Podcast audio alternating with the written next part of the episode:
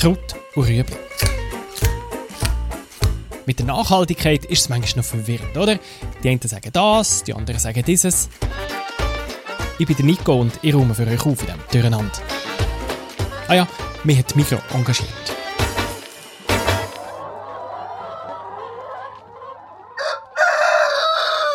Die Hühner müssen den ganzen Tag singen.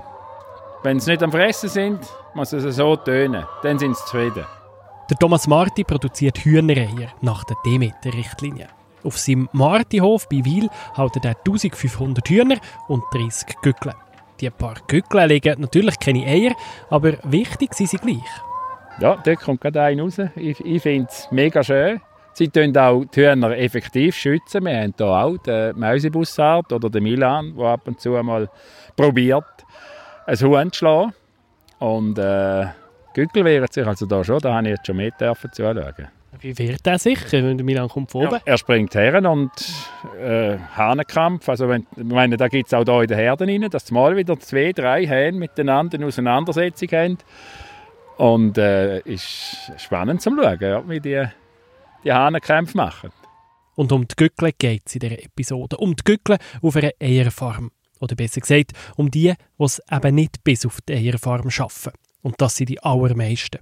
Was mit ihnen passiert und wie das ein Laser kann helfen kann, wo Löcher in die Eier macht, das schauen wir jetzt an.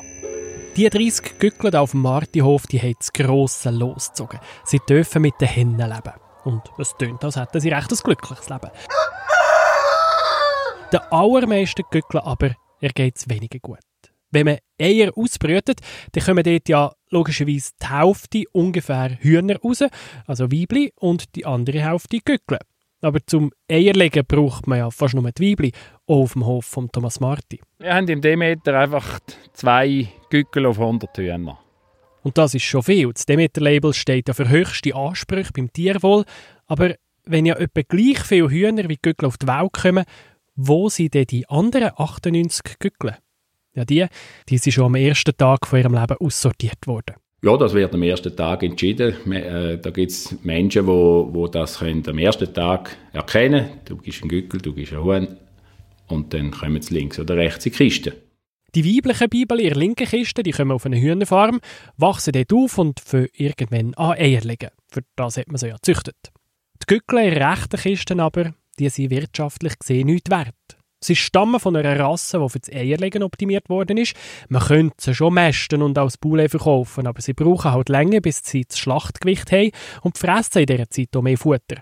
Andere Arten sind also wirtschaftlicher und auch umweltfreundlicher zum Mästen. Darum überleben die meisten männlichen Bibeli nicht einmal den ersten Tag.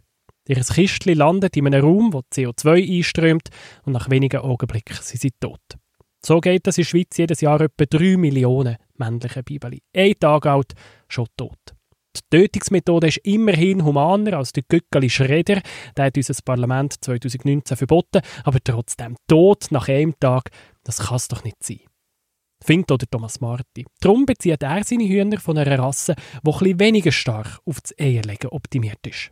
Ja, wir haben natürlich im, im Demeter jetzt legen wir Wert darauf, dass unsere Hühner ein bisschen eine robustere Rasse sind, ein bisschen schwerere am eigenen Körpergewicht, damit sich eben auch für den Bruderhahn lohnt, dass man den aufzüchtet, dass man auch, dort auch, wenn man den mit ca. zwölf Wochen schlachtet tut, dass man dort halt ein bisschen Fleisch am Knochen hat und nicht bloß ein, ein magerer Gückel, der sich gar nicht rechnen dass man den verwertet tut. Der Bruderhahn, das ist der Fachbegriff für Gückel aus der Eierhennenzucht. Auf der Packung steht bei Demeter auch Hahn im Glück. Und wieso setzen denn nicht alle Hühnerhöfe auf diese Rasse? Weil die Hühner halt schon ein weniger Eier legen als bei einer hochoptimierten Eierrasse.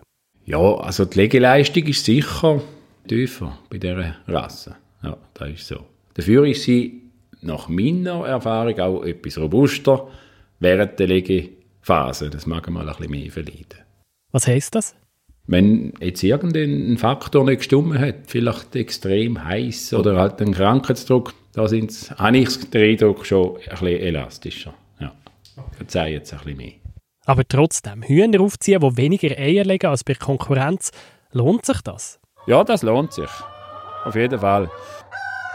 Wir sehen, der Tier geht es gut und wir können uns einen Stundenlohn mit der Kalkulation so können decken Und für meinen Betrieb, muss ich ganz ehrlich sein, ist das Standbein, dass diesen Hof noch gibt mit diesen 13 Hektaren. Es braucht sonst niemand mehr mit 13 Hektaren, da magst du nicht kommen. Aufgehen tut das, weil Demeter-Eier ein bisschen teurer sind als normale Eier oder auch als Bio-Eier. Mit diesen paar Rappen, die man mehr zahlt für eine Packung, finanziert man unter anderem das Leben vom Bruderhahn mit. Demeter-Eier und Demeter-Bruderhahn gibt es schon jetzt bei Alnatura. Die Mikro-Einführung hat angefangen, in der Entenfiliale gibt es schon bis Ende Januar überall. Gleichzeitig kommt noch eine zweite Antwort gegen das Gückeli-Töten in die Läden. Eier von der Marke Respect. Respect mit zwei G geschrieben wie Egg, also Ei. Das Wortspiel clever, oder? Und Respect ist etwa das pure Gegenteil von Demeter. Statt auf möglichst viel Natur setzen, ist das eine Hightech-Lösung. Ich habe auch ein neues Spielzeug. Sie sehen hier einen Laserstrahler vor sich. Er kann einen Lichtfleck auf den Mond projizieren. Oder auf kürzere Entfernung sogar Metall durchschneiden. Ich werde es Ihnen zeigen. Auf eine Art ist der Laser von Respect noch fast dramatischer als der vom James Bond Bösewicht Goldfinger. Erwarten Sie von mir, dass ich rede? Nein, Mr. Bond. Ich erwarte von Ihnen, dass Sie sterben. Der Laser von Respect will nicht, dass jemand stirbt. Er will, dass männliche Bibeli gar nie geboren werden. Mit einem Laser machen wir ein minimal kleines Loch in die Brutschale das ist Christine Höller von Respect. Sie schafft in Köln, darum konnte ich mit ihr nur am Telefon reden, aber sie hat mir erzählt, wieso sie Löcher in Eierschalen machen. Sie können so das Geschlecht vom Ei bestimmen, mit nur einem winzigen Tropfen Flüssigkeit. Diese Flüssigkeit geben wir auf einen patentierten Marker, der dann auf das weibliche Hormon reagiert. Der Marker verändert die Farbe. Und anhand dessen Farbumschlags wissen wir dann, handelt es sich in diesem Ei um ein weibliches Embryo oder um ein männliches Embryo. Wenn es ein weiblicher Embryo ist, dann wird das Ei ausbrütet und gibt eine gesunde Legehenne. Das Loch im Ei ist offenbar kein Problem. Das Ei wird nicht beschädigt dadurch, das Embryo wird nicht beschädigt dadurch, es hat jetzt keine negativen Entwicklungen, die damit einhergehen. Die innere Haut vom Ei macht das Loch nämlich automatisch wieder zu. Die männlichen Eier, die werden natürlich nicht vorgeschossen. Um Gottes Willen, das würde nicht unserem Anschluss entsprechen, sondern diese Eier werden weiterverwendet und werden zu hochwertigen Futtermitteln weiterverarbeitet. Vor allem in der Schweinezucht braucht man die Eier, um die kleinen Säule aufzuziehen. Es ist halt wirklich ein anderer Ansatz, mit dem gleichen Ziel. Es sollen keine Bibeli müssen sterben. Für das kann man entweder schauen, dass der Gücku ein normales Leben kann führen kann auf einem Demeterhof, wenn auch ein bisschen verkürzt, weil er nach zwölf Wochen als Poulet endet, oder man schaut, dass Gückeli gar nicht auf die Welt kommen. Die Hightech-Lösung, die kostet natürlich. Da ist ein Haufen Entwicklungsarbeit dahinter und ein deutlicher Mehraufwand, aber pro Ei macht das eben nicht mehr so viel aus, sagt Christine Höller von Respect. Das sind, sind ein paar Cent mehr letztendlich, was dann eine Eierverpackung am Ende mehr kostet aber das sind absolut Mehrpreise, die der Kunde bereit ist zu zahlen, weil er ja auch ein Mehrwertprodukt in der Hand hat, wo jetzt hochwertige Technologie auch dahinter steckt. Das ganze Eiersortiment umstellen, das geht noch nicht. Für das ist schlicht die Kapazität von Respect noch zu klein. Wir können bis jetzt nur einen ganz kleinen Teil bedienen des, des Marktes und wir wollen da ganz klar unsere Kapazitäten ausweiten und ähm, werden es auch schaffen, im nächsten Jahr unsere Kapazität zu verdoppeln. Im Moment kann Respect pro Jahr etwa 3 Millionen weibliche Eier aussortieren. Nächstes Jahr sollen es 6 Millionen sein. Das ist etwa zweimal der Bedarf der Schweiz. Aber natürlich hat die ganze Welt das gleiche Problem. Weltweit sterben im Moment laut der Universität im Deutschen Wächter jeden Tag etwa 7 Millionen männliche Bibeli. Also die Jahresproduktion von Respect lenkt gerade mal für einen einzigen Tag. Da bleibt definitiv noch ein, Weg, den wir müssen gehen man kann natürlich auf Eier ganz gut verzichten. Man kann vegan leben oder wenigstens ab und zu vegan kochen. Aber wenn man doch Eier will, für ein Spiegelei oder zum Backen, dann sind die Eier von Respect eine Option. Ab Mitte November gibt es die in den Mikroregionen Genf und Zürich, ab Mitte nächstes Jahr in der ganzen Schweiz. Das ist die Hightech-Option. Ja, auch ein neues Spielzeug. Oder die kaufen eines von den Demeter-Eier, die Thomas Marti da aus dem Hühnerstall holt. Sind sie fleissig? Ja, die sind fleissig. Das machen wir etwa dreimal am Tag. Morgen früh, nach dem Morgenessen und dann am Nachmittag nochmal. Und eben, wenn ich jetzt von da ein Ei kaufe, dann muss ich nicht ein schlechtes Gewissen haben, weil für diese Eier sind keine männlichen Bibeli getötet worden, oder? Das ist richtig, ja.